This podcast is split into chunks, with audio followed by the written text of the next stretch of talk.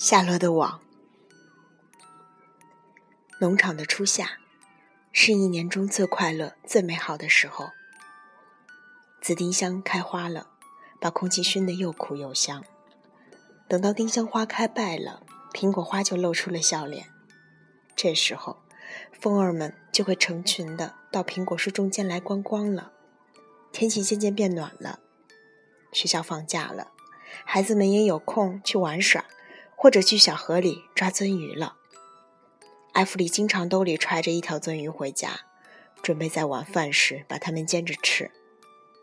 既然放了假，芬就更有时间去参观谷仓了。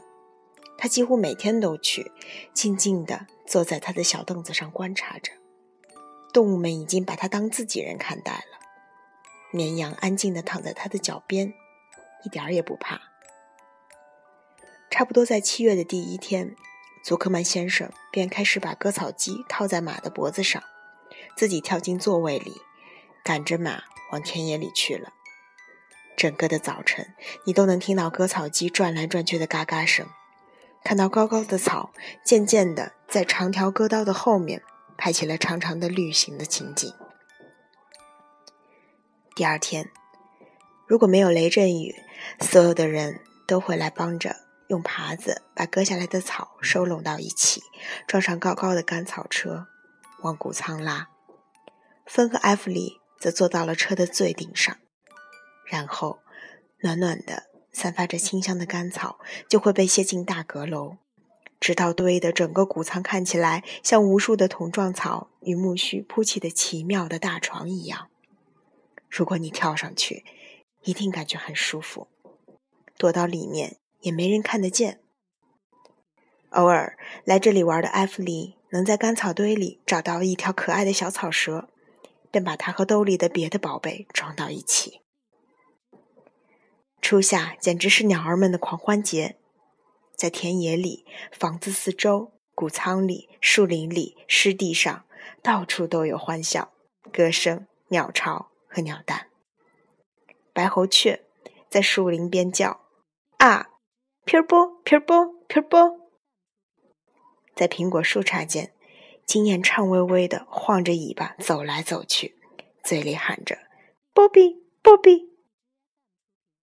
深知生命是多么可爱和短促，百灵鸟说：“快乐的，快乐的偷闲，快乐的，快乐的，快乐的偷闲。”如果你来到谷仓，就会听见燕子们从他们的巢里一头扎进去，斥责。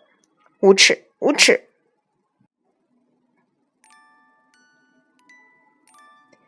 初夏里有很多孩子们喜欢吃、喝、吮、嚼的好东西。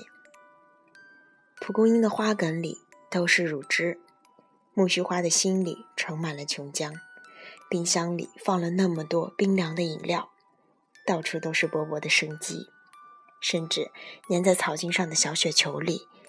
也会躺着一只小绿虫。如果你把它捅开的话，在土豆汁液的下面，还有鲜橙色的鼠虫蛋呢。初夏的某天，小鹅们被孵出来了，在谷仓的地窖里，这可算一件大事情。当时，芬正在他的凳子上坐着呢。除了母鹅之外，夏洛是第一个得知小鹅出世的消息的。母鹅头一天就知道小鹅们快要出来了，它听到了蛋壳里传出的微弱的叫声，它知道它们已经在里面待不安稳，急着打破蛋壳出来走走了。于是，它就静静地坐着，话也比平时少多了。当第一只小鹅从鹅妈妈的羽毛里探出灰绿的小脑袋，开始四处观望时，夏洛第一个瞥见了他，并发布了一个声明：“我相信，他说，我们中的每一位都将高兴地获悉，经过四周的不懈努力与耐心的等待，我们的朋友母鹅终于取得了骄人的成绩，小鹅出世了。请让我在这里衷心的表示祝贺。谢谢你，谢谢你，谢谢你。”母鹅点点头。不好意思的鞠了一躬，谢谢你。公鹅说：“祝贺！”韦伯喊：“一共有几只小鹅？我只看见一只呀。有七个。母鹅说：“太好了。”夏洛说：“七是个幸运数字。”这可与什么幸运无关。母鹅说：“这需要很好的筹划和辛苦的劳动。”这时，坦普尔曼从他在韦伯石槽下的藏身处露出了鼻子。他偷看了芬一眼，然后贴着墙小心的朝母鹅这边溜过来。大家都警惕的看着他，因为他既不讨人喜欢，也不被人相信。看，他尖细的叫起来：“你说你有了七只小鹅，可共有八只蛋呢？第八只蛋怎么了？你没有孵吗？它是只坏蛋，我猜。”母鹅说。你想怎么处理它？坦普尔曼那圆溜溜的小眼珠盯向母鹅，继续说道：“你可以把它带走。”母鹅回答：“把它滚到你那些肮脏的收藏品里去吧。”坦普尔曼有把农场里没人要的东西收藏到家里的习惯，他什么都收藏。但但然然然，公鹅说。你可以拿走这只蛋，但我有件事要告诉你，坦普尔曼。如果我发现你把你那丑陋的鼻子伸伸伸伸伸伸到我们的小鹅身边的话，我就会给你一记一记呃，只一只耗子从来没受过的重拳。说着，公鹅张开它强壮的翅膀，用它们使劲儿地扑打着空气，好让老鼠看看它是多么的孔武有力。它虽然既结实又勇猛，但事实上，母鹅和公鹅还是有对坦普尔曼担心的充分理由。这只耗子不讲道义，没同情心，无所顾忌，不顾他人，没有品德，没有啮齿类动物的仁慈心肠，从不会良心不安，毫无高尚情感，没有友情，什么好的地方都没有。如果可以逃脱惩罚，他就会杀死小鹅的。母鹅深知这一点，大家也知道。母鹅用它扁扁的嘴巴把那只没有孵出来的蛋推到了它的巢外。全体的伙伴都带着憎恶的表情看着耗子把它搬走，甚至连几乎什么都吃的韦伯见此情形也感到恶心。想想吧。竟有人愿意要一只臭烘烘的破蛋，他嘟囔着：“老鼠不愧为老鼠。”夏洛的笑声好像锋利的铃儿一样。但是，我的朋友，如果这只蛋被打碎了，这个谷仓就会让人受不了的。那是什么意思？韦伯问。这就是说，那传出的气味会熏得我们无法在这里住下去的。一只坏了的蛋，通常都是非常臭的。我不会弄破它的，坦普尔曼气恼地说：“我知道我在干什么，我可是常搬这类东西的。”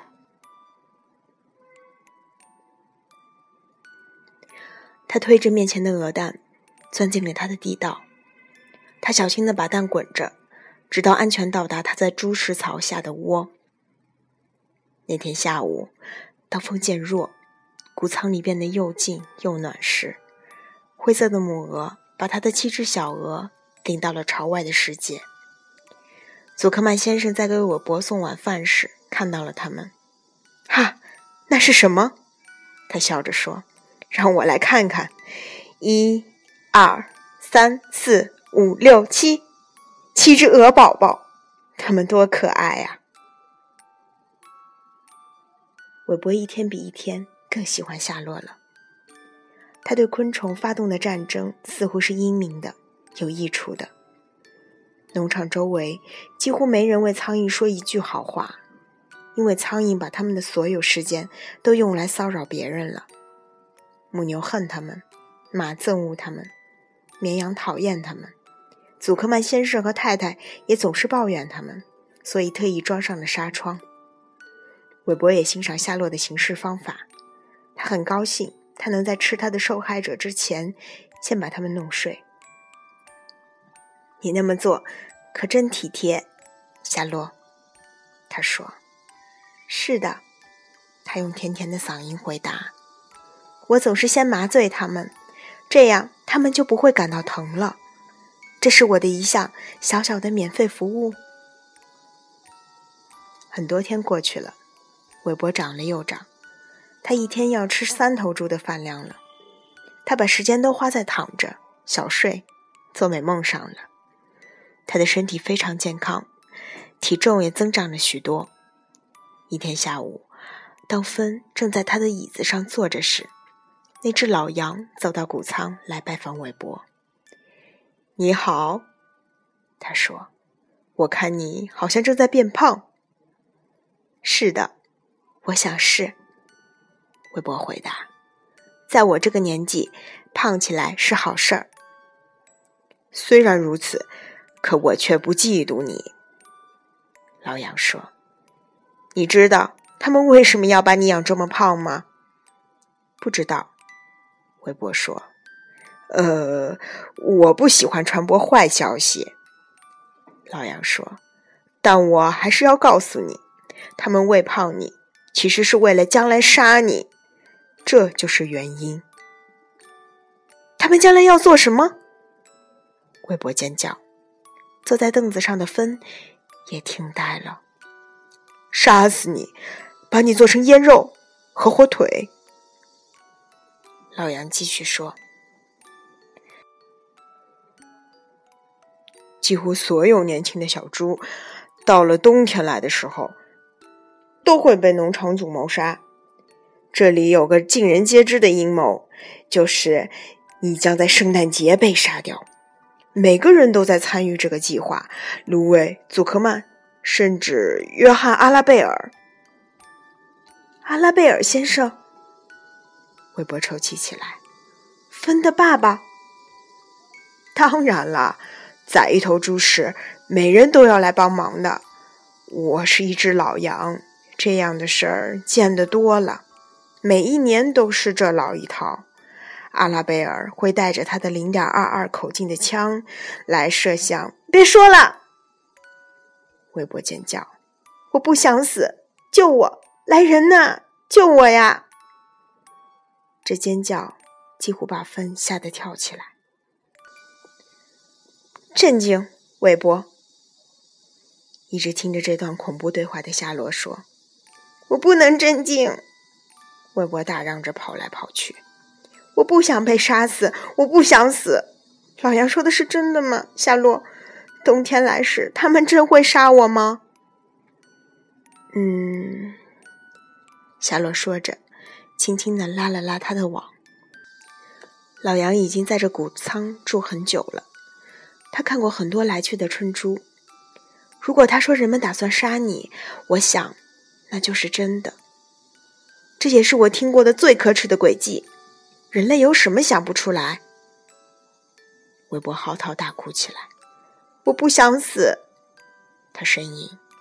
我想在这里活着，就待在我舒服的牛粪堆旁，和我所有的朋友在一起。我想呼吸甜美的空气，躺在美丽的太阳底下。你说的全是美丽的胡话。